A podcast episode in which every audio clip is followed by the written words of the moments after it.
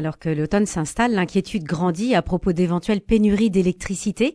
La sobriété énergétique souhaitée par le gouvernement sera-t-elle suffisante?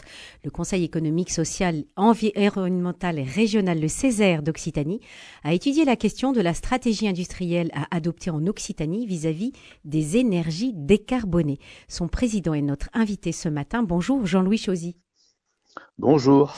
Vous indiquiez, Jean-Louis Chauzy, dans le dernier avis du Césaire, que la sécurité énergétique repose sur des sources d'énergie pilotables et disponibles à tout moment. À ce jour, il n'y a que l'hydroélectricité et le nucléaire, disiez-vous, qui répondent massivement à cette capacité. En fait, vous osez dire tout haut ce que beaucoup pensent tout bas. Quels sont les éléments récents qui vous permettent d'assumer une telle affirmation, Jean-Louis Chauzy? À la fois parce que j'ai conservé une, une très bonne mémoire j'ai la connaissance aussi de la construction des systèmes énergiques de notre pays. Et c'est parce qu'on a eu des élus dans des temps difficiles, visionnaires, Charles de Gaulle qui a créé le commissariat à l'énergie atomique, et que le pays était capable de prendre des décisions pour avancer, que la France était jusqu'à ces dernières années le pays référence en Europe et dans le monde pour sa capacité à produire une énergie disponible et à bas prix. Mais nous sommes évanouis depuis 20 ans. Une, mémoire, dites-vous, il y a aussi euh, deux éléments euh, dans la, politique qui ont pu euh, favoriser aussi votre prise de parole. une décision du Parlement européen et aussi le, Parlement européen qui, a inclus le gaz et le nucléaire dans la classification verte européenne. Et puis aussi une intervention de la Première ministre Elisabeth Borne pour demander de s'appuyer sur un mix énergétique dont le nucléaire ferait partie aussi. Alors, cette situation est une réalité. Nous avons eu un, réveil tardif et un réveil quand même pour prendre les bonnes décisions à temps. En février 2022, l'annonce par le président de la République depuis Belfort est hautement symbolique que la France euh, construirait six nouveaux EPR en 2035, plus huit la décennie qui suivrait, ce qui contribuera à renforcer ou à réveiller une filière qui était en grave danger, puisque quand on ne construit plus de, centrales nucléaires. On perd les compétences. Aujourd'hui, le problème numéro un de la France et de notre région, c'est d'arriver à former 4000 ingénieurs par an pour tenir le programme. Les, les, écologistes ne partagent évidemment pas votre point de vue. Plus largement, nombreux sont ceux qui s'inquiètent aussi des déchets nucléaires, des accidents, du démantèlement des centrales nucléaires. Que leur répondez-vous? En France, il n'y a jamais eu d'accident parce que nous avons un système de sûreté le plus performant grâce à l'autorité de sûreté nucléaire qui a été créée et qui est d'une grande intransigeance avec des coûts d'ailleurs très très importants qui nous mettent en difficulté pour assurer la, la sûreté. Et dans, dans une période pour réussir le changement climatique et la transition énergétique, il faudra beaucoup d'électricité et à bas prix. La seule énergie pilotable euh, jour et nuit, tous les jours de l'année, c'est effectivement l'énergie décarbonée qui s'appelle nucléaire et hydroélectricité, les énergies renouvelables nous coûtent des milliards et des milliards pour très peu d'énergie produite. Il y a une grande confusion aujourd'hui, compris en région, entre l'énergie produite et l'énergie effectivement utilisable sur les réseaux. Je vous donne un exemple qui est un rapport cinglant de la Cour des comptes devant la Commission des finances du Sénat en mars 2018. La Cour des comptes explique que nous avons dépensé en 10 ans 43,5 milliards d'argent public pour les énergies renouvelables que sont l'éolien terrestre et le photovoltaïque pour 2,5% d'énergie effectivement utilisable dans les réseaux. Ah plus un, milliard par an pour faire les réseaux, ça, revient au financement du grand carénage des 53 grandes centrales mhm. euh, nucléaires. Et, pourtant, je reviens euh, à ma question. Euh, que, fait-on des, déchets des centrales des déchets nucléaires et du démantèlement des centrales? Là, il y a quand même une question à poser. Alors, il faut savoir que nous avons une expertise euh, mondiale, nous ne sommes pas les seuls, puisqu'aujourd'hui les déchets euh, ultimes sont servent même de carburant pour les nouvelles, les nouvelles centrales. L'entreprise s'appelle Medox, elle est dans le Garaud-Danien, pour laquelle elle vient d'ouvrir une école des métiers pour former par l'apprentissage des techniciens et des ingénieurs dont on aura besoin. Il ne faut jamais perdre de vue, je suis allé le visiter il y a un mois aujourd'hui, à Cadarache, en France, le programme ITER est financé par 25 euh, pays, dont la Chine, les États-Unis et l'Europe. C'est un budget de 20 milliards d'euros par an pour produire du nucléaire sans déchets. C'est le projet du siècle. Et une start-up française vient même de trouver un process euh, encore plus efficace et, qui peut nous permettre d'avoir une visibilité dans les 10 ans ou dans les 15 ans qui viennent, et tous les grands pays dans le monde relancent leur énergie nucléaire. On parle peu des pays scandinaves, c'est notre référence. La Suède a 90% de son énergie assurée par hydroélectricité et les centrales nucléaires, mais il a aucun écologiste en Suède n'élève la voix pour condamner la Suède. Mhm, c'est vrai. De, de, quelle manière la région Occitanie pourrait s'engager afin de favoriser le développement du nucléaire?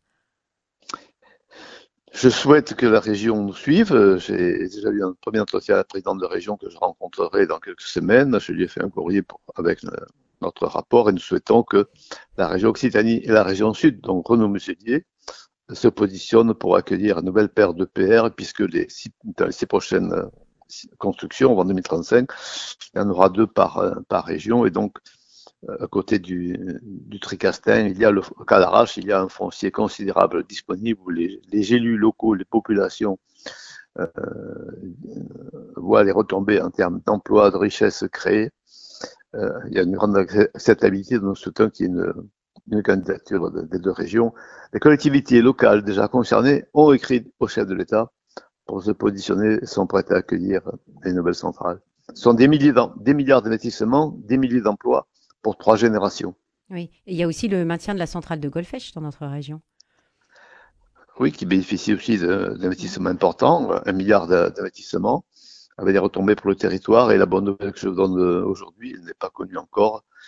Pendant le Salon des maires, ça a signé une convention entre EDF et l'Union des industries métallurgiques du Gard et de Lozère pour euh, que les entreprises du territoire, euh, cinq bassins d'emploi, euh, les PME PMI soient éligibles aux investissements très lourds qui vont être faits pour le, ce premier grand carénage, c'est-à-dire 4 milliards et demi d'investissements sur 10 ans.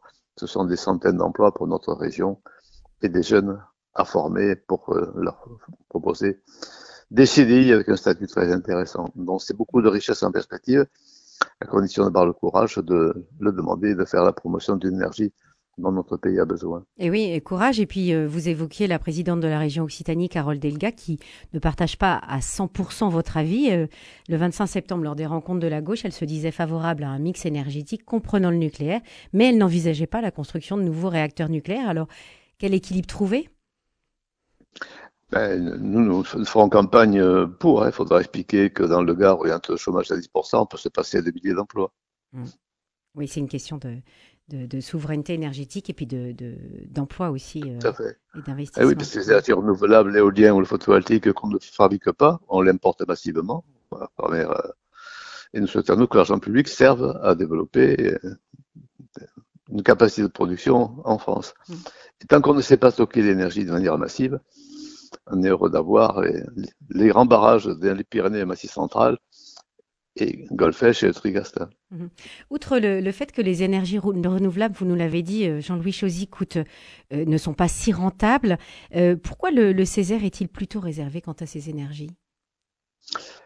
En Occitanie, il y, a, il y en a beaucoup et il y a aujourd'hui un problème d'acceptabilité. Je suis aveyronné, je sais ce que c'est, l'éolien terrestre, j'ai dû recevoir, pas simplement pour l'Aveyron, mais pour les 13 départements d'Occitanie, un collectif de 32 associations dont une bonne partie sont animés par des militants que je qualifierais euh, d'écologistes, c'est-à-dire attachés à la préservation de leurs espaces, qui sont estiment qu'on est en situation de, saturation, et je le partage. Donc il n'y a, plus d'acceptabilité terrestre, c'est pour ça qu'on va euh, faire de l'éolien flottant, pourquoi pas, nous le soutenons, mais à condition de créer une filière euh, française pour ne pas avoir importé des mâts qui viennent de, de Chine, des pales qui viennent d'Allemagne ou d'ailleurs, puisque aujourd'hui nous ne fabriquons pas grand-chose. Oui, donc là encore une question de souveraineté à, à, préserver. Oui, oui. Le, le, vous, vous défendez aussi justement le développement de l'hydroélectricité. Dans, dans quelle, de quelle manière euh, il peut y avoir ce, ce, développement et ce renforcement de cette énergie? Alors, l'entreprise euh, historique EDF, pour laquelle nous militons d'ailleurs pour que les concessions hydroélectriques ne soit pas mise à la concurrence, mais c'est un problème de souveraineté, elle est centrale après du peuple français. Donc, euh, elle a, en Occitanie, EDF a, a budgété près d'un milliard d'euros pour la modernisation, voire le rehaussement de barrages à des fins de réserve d'eau dont nous avons besoin. Une autre procédé qui s'appelle les stations de, de pompage de, euh, de, de, de l'eau pour faire du courant. On fait monter quand l'énergie coûte peu cher la nuit, on fait monter de l'eau et on, la déverse ensuite euh, pour faire euh, des kilowatts. Il y a des steppes dans l'Ariège, il y a des steppes dans le Nord-Aveyron, il y en a même une qui équivaut à Centrale de Golfech. Euh, donc ce sont des, techniques au point et la direction de la production hydraulique EDF a dans ses cartons plusieurs, euh, plusieurs projets pour le, pour le bien commun. Et pardonnez ma, ma question euh, de béotienne, euh, quand nous sommes dans des périodes de sécheresse avec une diminution des volumes d'eau, est-ce que les, les centrales hydroélectriques fonctionnent aussi bien? Alors, elles fonctionnent différemment, mais elles restent toujours disponibles. Il y a des seuils de réserve et puis on, doit être capable de, de, stock, de stocker l'eau quand il peut. C'est ce que faisaient nos grands-parents aujourd'hui par manque de courage et, par bêtise de certains milieux, on ne fait plus rien. Euh, nous sommes allés en délégation du Césaire visiter euh, le barrage de Serre-au-Ponson dont nous avions oublié qu'il avait été construit non pas pour faire des kilowatts, mais pour fournir de l'eau potable aux habitants de la Provence. Ah oui.